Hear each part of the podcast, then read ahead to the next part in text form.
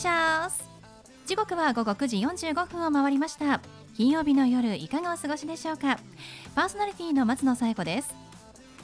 この番組ボーイズビーアンビシャスのコンセプトは夢を抱き語りそして行動に起こそうということで毎回さまざまな業種のビジネスパーソンがゲスト出演。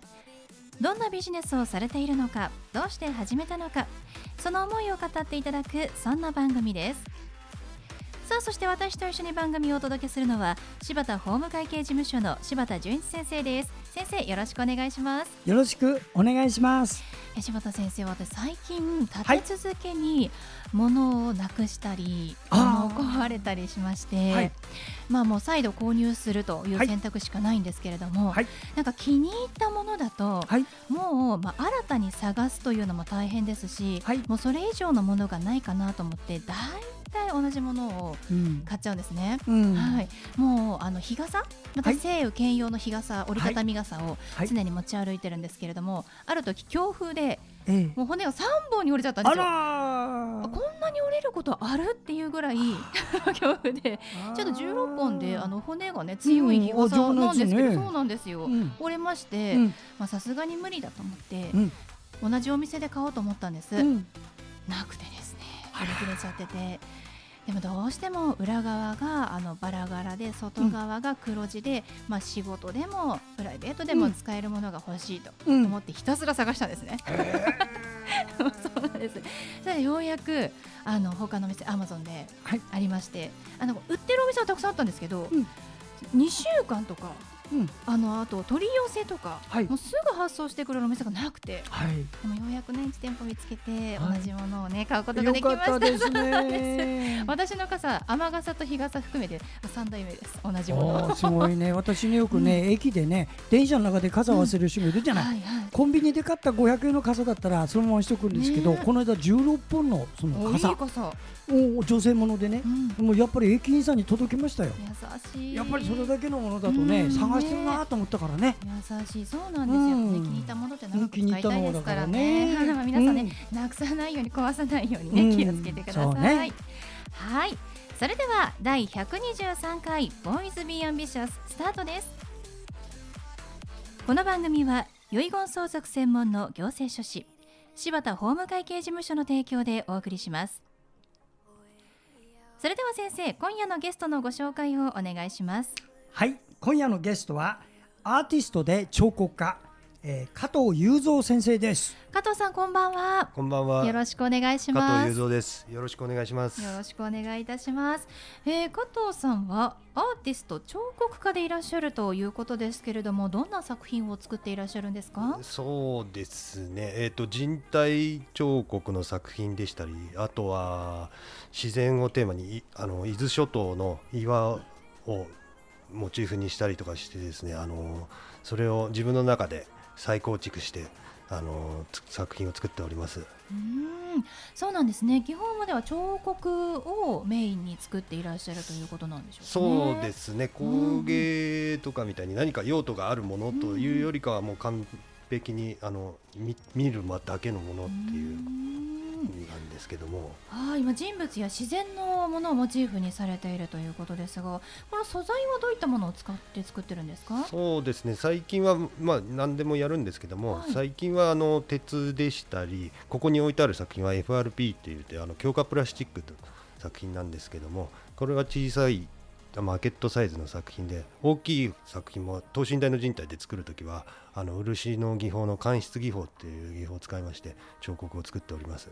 うんそうなんですね。今日ねあのスタジオに実際に作品を持ってきていただいておりますけれどもこの人物をモチーフにした作品なんか非常にこう力強いえー、戦闘態勢の なんかこう某アニメで出てくるよう。なサイヤ人みたいな感じのそうですね。よく言う。に力強い。よく言われるんですけども近所の男の子とかがなんでスーパーサイヤ人作ってんのなんて言われるんですけどもいやそういうわけじゃないんですよと言って。あの空間で遊べると言いますか、なんか髪の毛こう上にふわってやるとここにまた空間が空気が生まれて、手こう振り上げますとこここにまた空気が生まれてその空間をちょっと楽しむっていうような感じ。で見せてるんですけども。風の動きが見えるようなそうはい。まあ、そういうこう彫り方というんですかね、はい、作り方になってますよね、はい、ちょうどあの高い崖の上に人間が立って、うん、下を覗いた時に、下から吹き上げる風でね人体がピャーッとね押されてあのくの字になりながらも踏ん張ってるっていう彫刻です。洋服も揺れて髪も下から上にわーってこうかき上げられてるような。躍動的ですね。エネルギーそのもの。はい。なんか自然のエネルギーの中に人自分のエネルギーで立ってるっていうのはね、すごい作品ですわ。そうですね。はい。ねこの FRP というまあ正強化プラスチックを使っていますが、色も塗られているんですか？そうですね。もともと FRP の方にはですね、顔料を入れて色つけてるんですけども、その上からちょっとあの漆を使いましてですね、ちょっとあのウエスに漆を塗ってそのままこう塗りつけたりとかしてるんですけども、ちょっと艶もね、ありますもんね。はい、そうですね。あとね山をモチーフにした鉄をね使った作品などもありますがこどうして、えー、加藤さんはこう彫刻の作品を、まあ、作ろうと思われたんですか？そうですね、あのもともとはあの工芸の仕事をやりたくてですね大学に入ったんですけども、はい、えーと、それで大学時代にですねちょうどあのあの彫刻を勉強しましたらですねちょっと面白さにはまってしまってそこからあの完璧にもう作品というかなんていうんですかねもう用途美というよりかはもう一つの作品で見せようみたいな、そういうのにはどんどんはまっていったっていう感じですね。はあ、そうなんですね。はい、いつも作品作るときは、はい、こうどんなテーマがあったりとか特徴があったりコンセプトがあったりってもう決まってるんですか？そうですね。だいたい決まってますし、またこういう作品ですとあの本当釣り行って岩見たときに、うん、あこうこうだったらこういうふうにやったらもっと面白くなるんじゃないかと。常に考えています。たりとかしますね。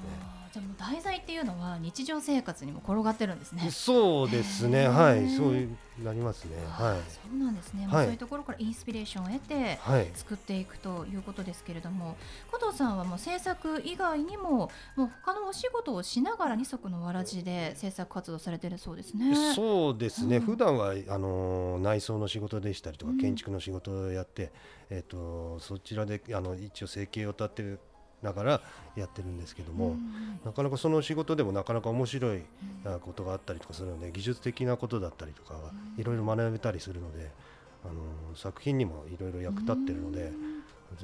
ああいいですね。なんかその金属加工もお仕事を通してより深く覚えたということですが。ね、うん、はい、そうですね。卒業してすぐなんですけども、あの地元の方の鉄工所に勤めてまして、そこであの金属のあの溶接でしたりとか、うそういうものをあの学んだといいますか、道具もあのいろいろこういうものを揃えた方がいいとか、そういうそこで学んだりとか、はい。まあ、なかなかね、まあ、大学でも教えてくれるんでしょうけれども卒業するとアイテムがなかったりとか 材料がなかったりしますもんね。そうですね、うん、はい、より深くでお仕事を通して作品作りにも生かされているということですね。そうですね、はい。柴田先生もあの鉄がお好きと言いますか溶接に関してもお詳しいんですよね。はい、私も若い頃は溶接をやっておりまして、溶断もやっておりましたからよくわかります。あのこれはねすごいあの石の好きな方だとねあの水石であのこう結構とがり尖ったような侵食されたような石これを出すんですけど全く同じものを鉄で作ってます。で雲の形もね全てねそういう素材で作ってね雲が巻きついている。まさにあの水石の石の世界を鉄で表したっていう。すごいアートですねこれはね。いやもう素人からすると鉄は硬いからなかなかこう湾曲の線細いものって表現できないんじゃないかなと思うんですけれどもどういう技法で普段作ってらっしゃるんですか？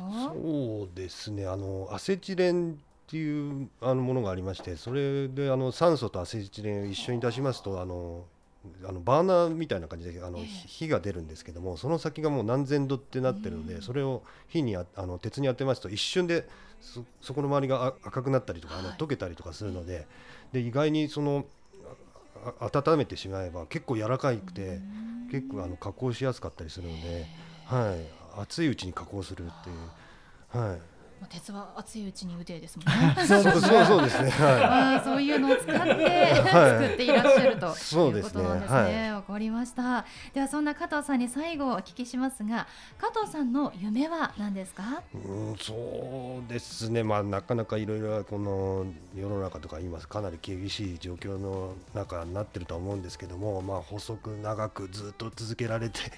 いけたらいいなとは思うんですけども、はい、そうですね。やっぱ続けていくっていうことがまず大変ですしそれをやっていきたいですよね。はい、はい、もしあの鉄が好きなこれを聞いてる方でねあの門柱とか塀とかそういうものを手伝いで作りたいという場合は加藤先生はあの建築もやってるんでね、うん、家のそういうものをやりながらこういうものもアーアートで作ってる方だからすごくね皆さんの満足できるものをどんどん作ってくれる人ですよ。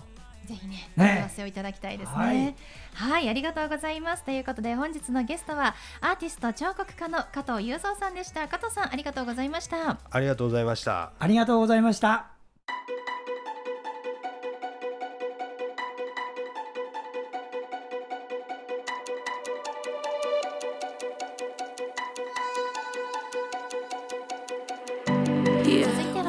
先生のワンポイントアドバイスです。では先生今日はどんなお話をしてくださるんでしょうか？はいこんばんは。遺言相続専門の行政書士の柴田です。この仕事だけやっております。もうキャリアとして32年になりますがいろんなケースをやりました。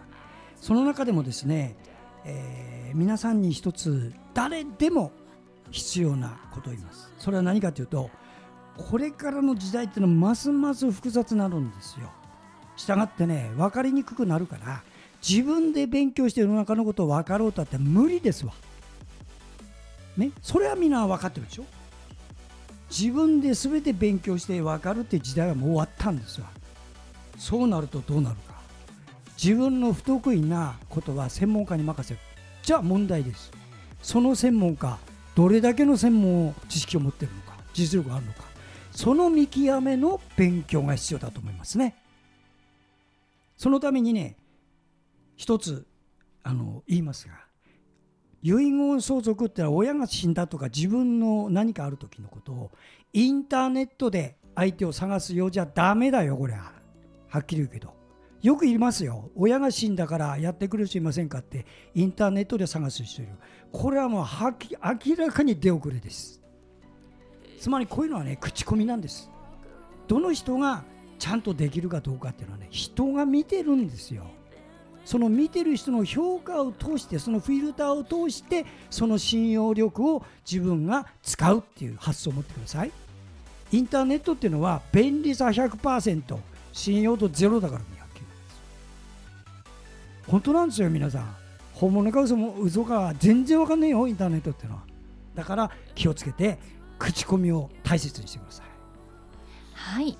柴田先生の相談は電話東京零三六七八零一四零八。六七八零一四零八までお願いします。以上柴田先生のワンポイントアドバイスでした。先生ありがとうございました。はいありがとうございました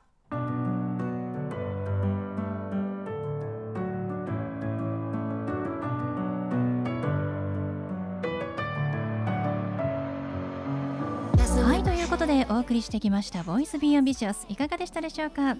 本日のゲストはアーティスト彫刻家の加藤雄三さんでした、えー、加藤さんも創営ギャラリーさんのご紹介ということでありがとうございました。翔太先生いつもありがたいですね。ありがたいですね、加藤さんもね稲村ヶ崎っていうところに住んでるんですけどもそこで活躍してます、えー、今日2度目のチャレンジでねやっとラジオ番組に来てもらいました。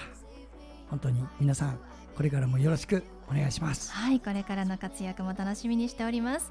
それではまた来週この時間にお会いしましょう。お相手は松野紗友子と。柴田純一でした。それではさようなら。さようなら